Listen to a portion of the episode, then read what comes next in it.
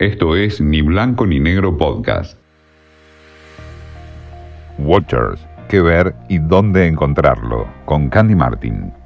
Aunque no sea un estreno ni esté en medio del lanzamiento de una nueva temporada, creo que siempre vale la pena recomendar y hablar acerca de Fleabag. Quizás el nombre de la persona que está detrás de esta serie te suene, Phoebe Waller-Bridge, una actriz, guionista, directora inglesa súper genial que estuvo y está detrás de proyectos como la serie Killing Eve, Run, la serie de HBO de la que hablamos en Watchers, también está detrás del guion de la nueva James Bond. Fleabag tuvo un recorrido bastante interesante el personaje de Fleabag nace a partir de una competencia a la que se presenta la creadora en un formato de monólogo en un festival en Edimburgo, donde ganó justamente. Y a partir de eso decide llevarlo en formato teatro al West End de Londres y luego lo presentó en seis únicas funciones en el Soho Playhouse de Nueva York.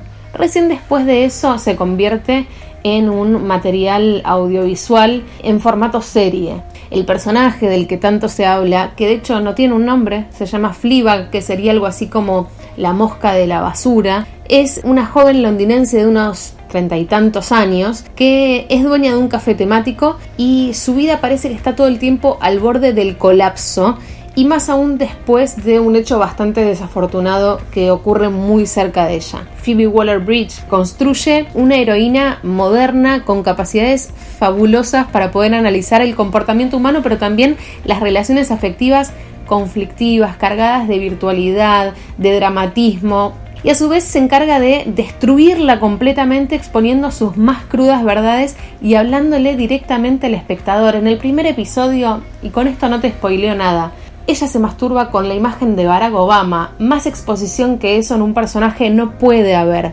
Es súper ácida, súper sincera, tan sincera que te termina enterneciendo. Waller Bridge mira a cámara y con una simple ceja levantada nos dice todo y rompe, destruye la cuarta pared para generar una intimidad y una complicidad con el espectador. Pueden encontrar a esta incorrección en persona que es Fleabag en Amazon sus dos temporadas. Si quieren ver más de Waller Bridge, vean Run de HBO, vean Crashing que está en Netflix o vean Killing Eve que la pueden encontrar en Flow de Cablevisión.